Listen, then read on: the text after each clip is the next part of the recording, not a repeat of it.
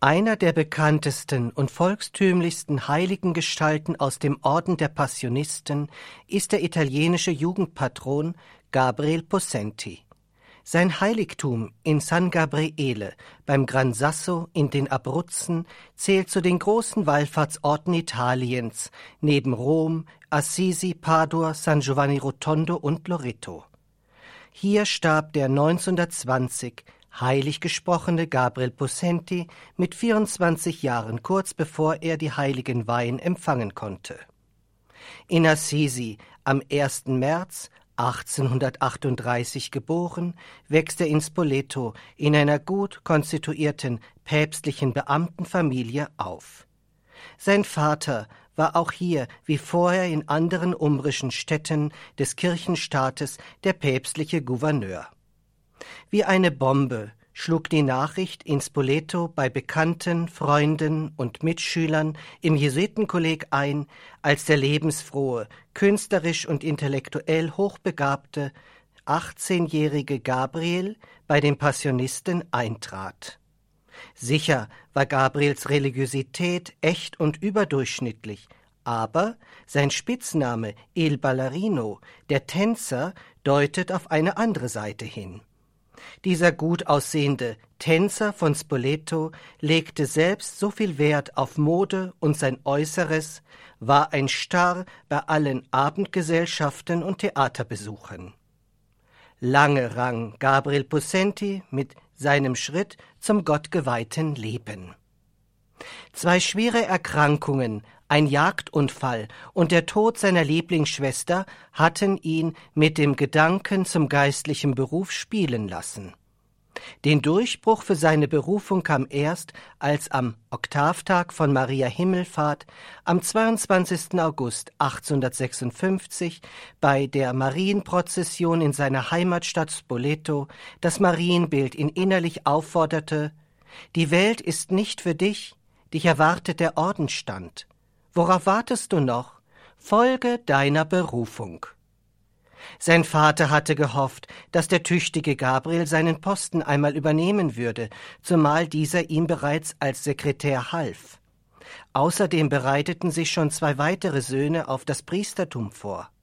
Vater Possenti plädierte dann, wenn es wirklich der geistliche Beruf sein sollte, warum dann nicht Weltpriester mit einer größeren Chance auf eine spätere Karriere in der kirchlichen Laufbahn? Gabriel wollte stattdessen konsequent als Gottgeweihter leben, und darin zeichnete er sich in seinen fünfeinhalb Ordensjahren auch aus. Als Ordensmann bezeugte er später Mein Leben ist eine einzige Freude. Auf den Weg zum Eintritt bei den Passionisten in Morovalle konnte Gabriel noch das Heilige Haus in Loreto zum Fest Maria Geburt 1856 besuchen.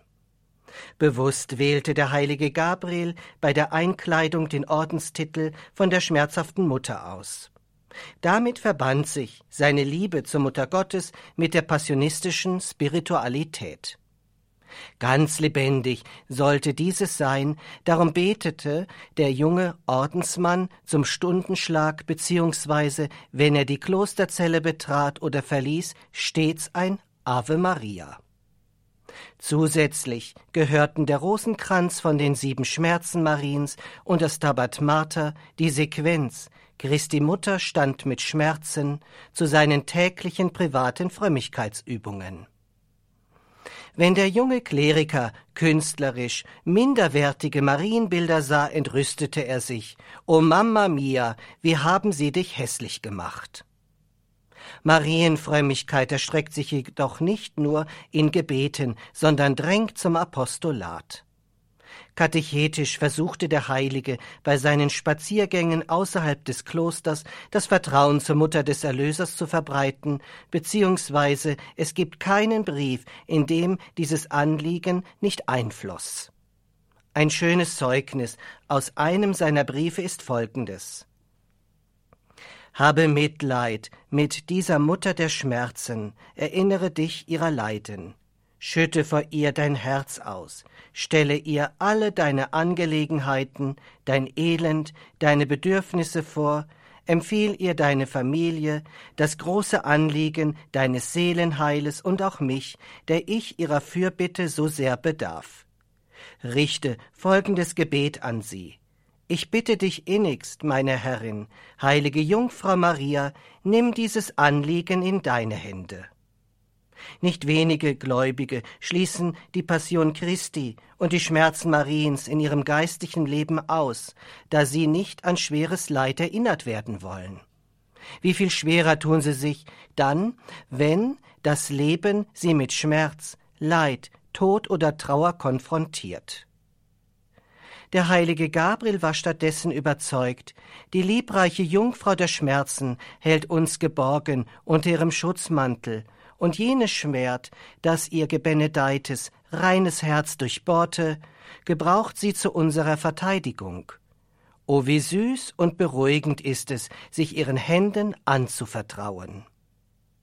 Angeregt durch die Lektüre der Herrlichkeiten Mariens vom heiligen Alphons Maria von Liguri verfasste Gabriel als Theologiestudent ein marianisches Glaubensbekenntnis, das Credo unserer lieben Frau, welches er immer bei sich trug.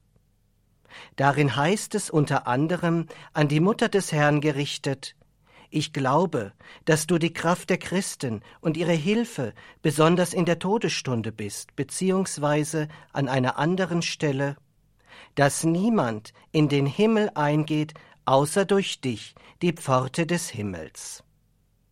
Dieses durfte der an Schwindsucht Erkrankte in seinem Sterben am 27. Februar 1862 selbst eindrücklich erfahren. Ganz verklärt starb der 24-Jährige mit den Worten O meine Mutter, komm schnell, und alle waren überzeugt, dass die Mutter Gottes ihren treuen Diener abgeholt habe. Gabriel Possenti ist ein marianischer Heiliger des Alltags, der das Alltägliche außerordentlich treu und gut ausführte. Wie die Jungfrau Maria hat er sein Fiat, mir geschehe nach deinem Wort, beziehungsweise siehe, ich bin die Magd des Herrn, in sein konkretes Leben heroisch umgesetzt an der Hand der schmerzhaften Mutter und auf die Fürsprache des heiligen Gabriel Possenti möge darum jeder seinen Weg zur Heiligkeit erkennen und entsprechend leben.